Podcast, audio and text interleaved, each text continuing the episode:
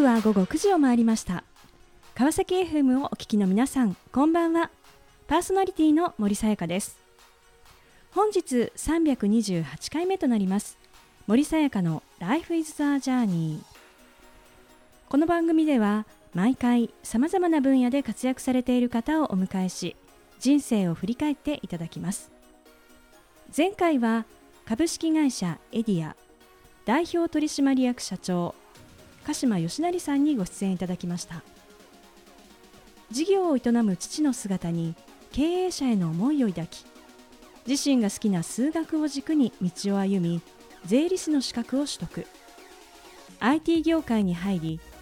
上場審査や上場後の経理業務を経験。スタートアップで立ち上げ期も経てエディアへ入社。辛く厳しい経験をしながらも前へ進み2代目社長に就任。上場企業の重責を担いながら総合エンターテインメント企業として日本から世界へと躍動する鹿島さん。笑顔というメッセージをいただきました。今回も素敵なゲストをお迎えしお話を伺っていきたいと思います。この番組は人と技術の力で驚きあふれる世界を株式会社ワーワールドの提供でお送りします。さあそれでは本日のゲストをご紹介いたしましょう。家いろは株式会社代表取締役社長白上光一郎さんです。白上さんよろしくお願いいたします。お願いします。えー、さて白上さん現在どのような事業をされていらっしゃるのでしょうか？ぜひご紹介をお願いいたします。はい、えー、私なんですけども、えー、現在あの家いろは株式会社というところで、えー、屋根職人と一般の方をつなぐような、えー、ポータルサイト屋根いろはっていうのをやっております。その職人さんとエンドユーザーをつなぐということなんですがあの例えばですねこう、まあ、一軒家なのでなんかこう屋根をこう修理したいなと思うときにこちらのこの屋根いろはのサイトを見るといろんな職人さんがいて選べるということなんでしょうか？そうですね、えー、屋根職人さん、あの全国に450社ほど今いらっしゃいますので、まあ、その中であの各地域で近い方だったりとか、まあ、この方がいいなっていう方っていうのを取材記事を読みながら選ぶことができるというサイトになっています。うん。あの全国に450社もあの、ね、掲載されているということなんですがちなみにこうどんなふうにしてそういうこう全国の職人さんとこう会っているんですか？そうですね、えー、もともと家業が屋根の材料屋をやっているという関係がありますので、はい、え。ー、えー、最初はそういったその家業でつながっている屋根職人さんの方に一件一件お話をして、まあ、こういったこうサイトをやりたいと、はい、あのまあ、こういった取材をしたいということで、えー、させてもらって、はいでその後はそういった方のあのご縁だったりとか、まあ、そういった方が所属されている組合さんの方でお話しさせてもらって、まあ、協会といった方にあの中心に今広がっているという感じになっています。へあのこう最近は結構その自然災害もあってですね、まあ、いろいろとこの修理をするっていうこともなんかこう増えてきているようなあのこう実感もちょっとあるんですけれども実際はいかがでしょうか？そうですね、ここ5年ぐらい、あの千葉の災害だったりとか、その前に大阪の方でも大きな台風だったりとかありましたので、まあ、そういった意味であの屋根が飛んだだったりとか、あのまあ、外壁が壊れたとか、そういったその外回りに関しての、えー、と修理の相談は増えているかなと思ってます。あの先ほどこう家業というふうにおっしゃっておりましたがあの白神さんのおあの家業ですね、えー、実はの創業75年。ねあの3代目社長ということで、ね、白神商事のですね、えー、こう社長でもあられるということなんですね。そうですねあの家業自体としては今3代目で75年という形なんですけども家業の方はあの屋根材の卸ということであの本当にこう地方によくあるあの、まあ、そういった材料屋という形でやっております。うんさあ、えー、そんなですね。白神さんあの一体どのような道を経て今に至るのかあのぜひいろいろお話を伺っていきたいと思います。でもともとあの白神様の岡山のお生まれであの家業もその岡山ですね、えー、まあ、本社あるということなんですがあの岡山ってどんな町なんでしょうか？そうですね、あの非常に住みやすい町だと思うんですけども、あのまあ、本当地方の一都市という形で私自身は住みやいと住みやすいと思ってるんですけども、うん、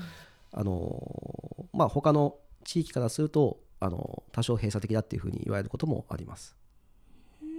でもそんなこうね住みやすさをこう感じながらあのこう育ちになる中でですねそのこうまあ、経営者としてですね、えー、なっていくそのこう原点というのは一体どんなところにあるんでしょうかそうですねあの後継ぎですのであの小さい頃にあのおじい様がいたんですけども、はい、まあ、おじいさんと一緒に住んでいて、まあ、うちの祖父からあの、まあ、家業を継ぐんだというふうに、えー、言われ続けたことが、はい、今思うと原点かなと思っています。もう言われ続けていたんですね。そうですね。あのまあ、刷り込みのような感じかもしれません。えー、でもそうした中でですね、まあ、こう学生時代を経て、まあ、いよいよ社会人となっていくわけですがあのどんなふうにですね自分のこうキャリアというものを考えて一歩前に進まれたんでしょうか？そうですね、あの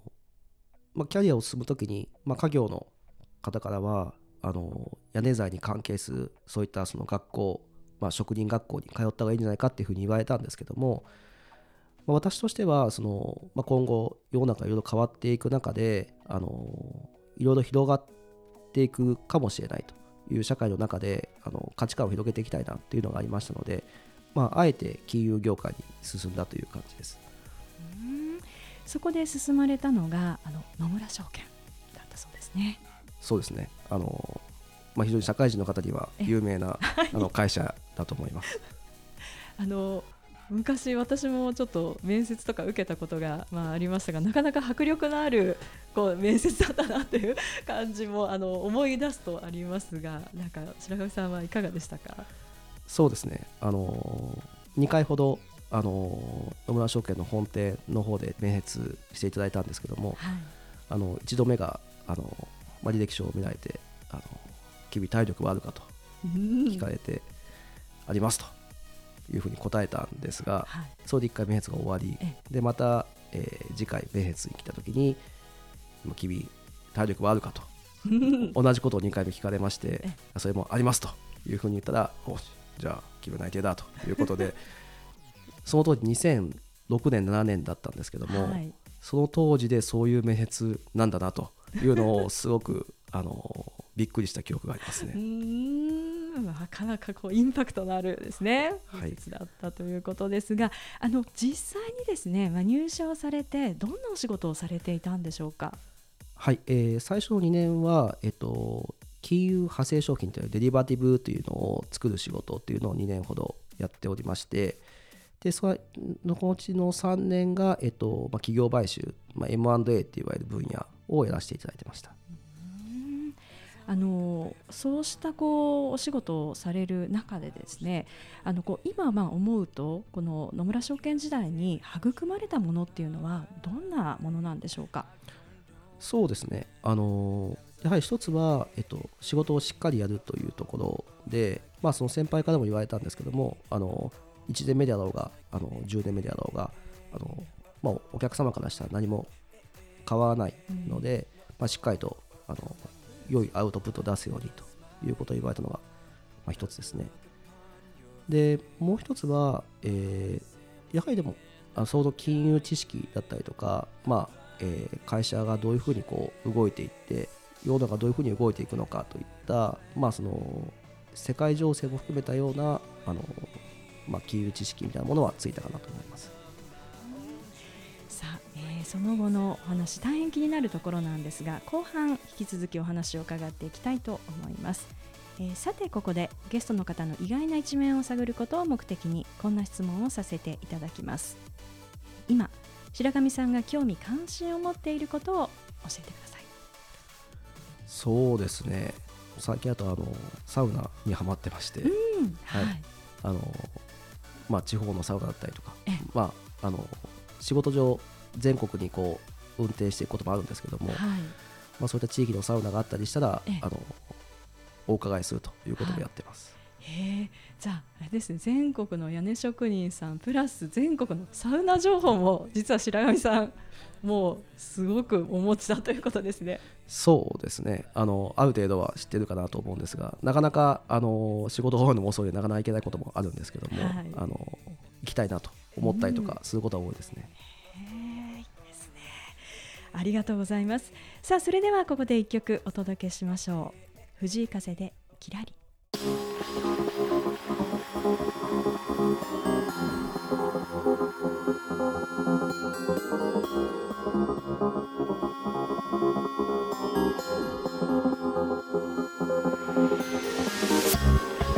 さあ後半も引き続き家いろは株式会社代表取締役社長白上光一郎さんにお話を伺っていきたいと思います。え前半はまあ、最初のキャリアということで、えー、野村証券時代についてお話をしていただきました。えそしてこちらでの5年間あのお勤めだったということなんですが、まあ、この5年を経てですね、まあ、いよいよこう次へというタイミングを迎えるわけですが一体どんなことがあったんでしょうか？そうですね。あの、まあ、そろそろ実家に帰ってこいというような話もありましてもともと実家に帰るために、あのキャリアを積んできたのもありましたので、まあ、それも一つのタイミングかなということで、えー、31の時に帰ったという感じです。うんでもこの今までっていうのはいわゆるその、まあ、東京のこうど真ん中で、まあ、この金融というですね、えー、いうところで、まあ、こう仕事をされていてでもこう一方でその、まあ、岡山地元にこう戻られてですねあのギャップというのは当時どんなことを感じたんでしょうか？そうですね。あの、まあ、一つは個人的な話であの収入も3分の1ぐらいになったので、まあ、そういった意味で、まあ、本当ゼロからのスタートだなというふうに思ったのを覚えてます。あとはまあそのやはりその10年以上東京だったりとかにいたので、まあ、その当時仲良かった仲間はやはりその東京にいたということもあって、まあ、当時なかなか、えー、帰ってからは会話できる人がそこまでいなかったなっていうところが大変だったかなと思いますね。でもこう戻って、まあ、その家業を継ぐというふうにまあなってですね最初にあのこうどんなことにこう取り組んでいかれたんでしょうか？そうですね。あのまずはあの家業のことを勉強しなければいけないということであのうちはまあ屋根材の配達だったり材料の販売をしてるんですけども、はい、その配達をするためにトラックの運転をしなきゃいけないということで、うん。あの本当1年ぐらい前まではあの、まあ、企業買収とかやってたんですけども、うん、そのあとはもう中型トラックの,、あの免許を取るために必死で通って、うん、あのトラックの重列駐車何回か引っかかったりとか しながらなんとか免許を取ったという感じです、うん、その後まあ運転をしてましたね。はいじゃそうしたあこう、まあ、まずは影を知るというこうこの土台となる部分を、まあ、ご経験されて、えー、そしてですね、えー、この、まあ、新たな取り組みとしてあの屋根いろはが誕生するということなんですね。そうですね、あのー、やはりその家業で、あのー、いろんな職人さんとお話ししている中で、あのー、本当職人さんって前に出てこない方が多いというか、まあ、あの一般的にこうユーザーさんと接することは少ないんですけどもあの看板もないですし、ただすごくいい方が多かったんですよね、えー、で本当にこう自分がした仕事はもう一生保証したいみたいな方も結構いらっしゃってもう本当男気あふれる業界でいい方多いなと思ったんですけど、まあ、そういうような方が一般の方と触れる機会だったりとか知ってもらう機会ってないなと思って、まあ、そういった屋根ののを作った確かにあのこう、まあ、使う側とすると、まあ、この屋根をこう修理してほしいなと思ってもなんかこうどなたに頼めばいいのかなとかあとこのであの方がなんか大丈夫なのかなとなんかこう心配になることっていうのがやっぱり結構あるなと思うんですがその部分っていうのをこうクリアにしていくということなんですね。そうですねあの今までこう見えなかったこう、まあ、職人さんがまずどういうところにどういう形でいるのかだったりとかどういうことを考えられて日々やっているのかだったりとか、まあ、そういったその見えないところを可視化していきたいなと思ってやってます。でまあ、実際そのこう事業をまあスタートされていくと思うんですけれどもでもですねこの東京からこうまあ地元に帰ってですねすぐにこういう事業、まあ、いいよというふうにこう受け入れてもらえるものなんでしょうか？まあ、そうですね当時はやはりその家業との両立はほぼ、まあ、あの理解していただくのは不可能だったかなと思うので、まあ、そこはもう逆に言うと一人で始めたと家業の仕事もやりながら、あのこの屋根の葉っていうのもやり始めたっていう形なんで、まあ、2個の仕事を一緒にやってたっていう感じかなと思います。へあそうだったんですね。でもこう今こう振り返ってみるとですねこの白神さんの中でこの分岐点となる場面っていうのは一体どんな時だったんでしょうか？そうですね。まあ一つは先ほどお話あのさせていただいた家業に戻った瞬間なんですが、まあ、もう一つはその屋根の葉を始めてから2年ぐらい経った時なんですけども、まあ、その時にこう一緒にやっていた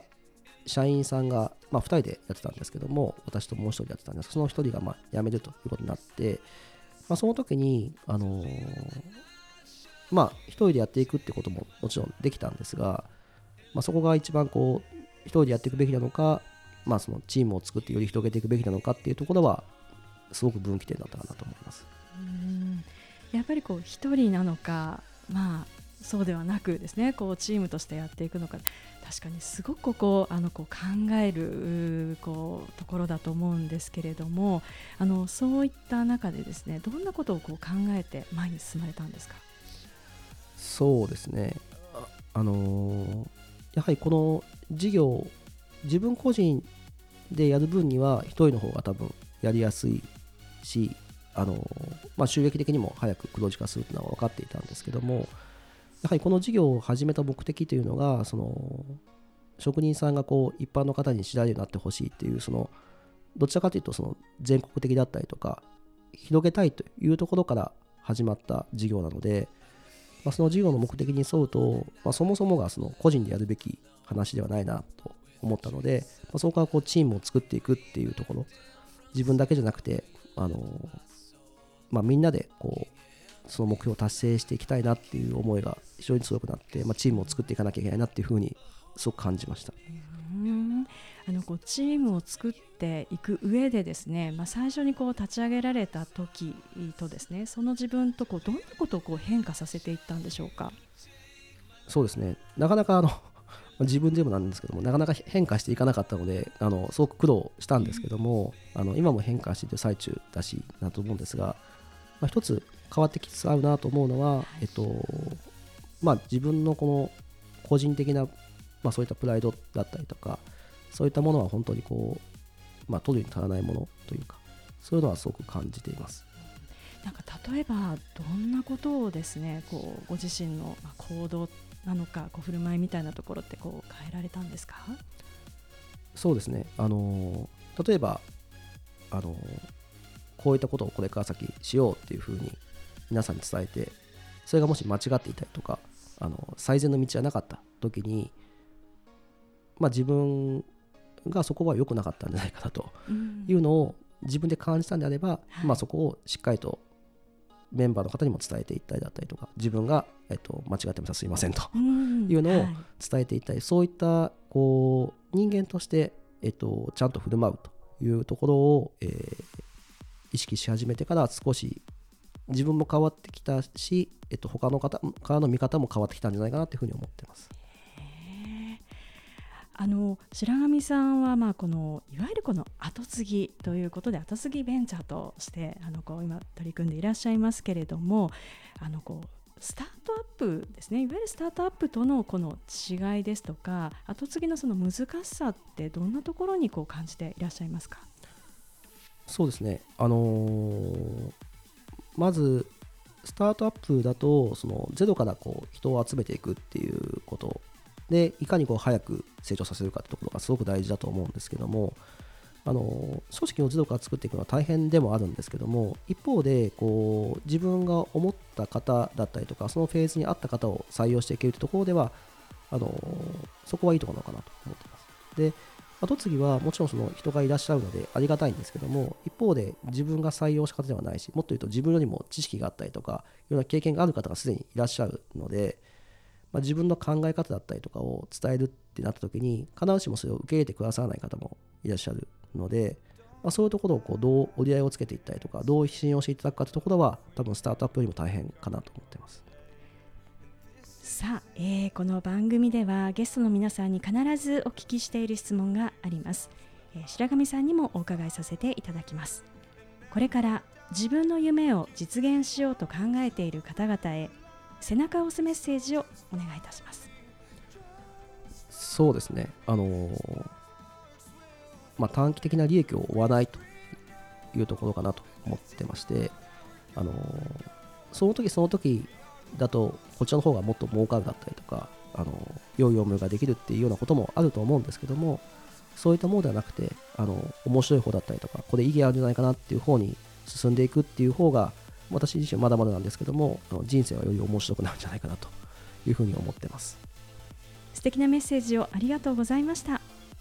ということで本日は改めまして家いろは株式会社代表取締役社長白上光一郎さんにご登場いただきました。白上さんありがとうございました。ありがとうございました。さあそれでは最後にもう一曲お届けしましょう。21サベージ The Weekend メトロブーミンでクリーピン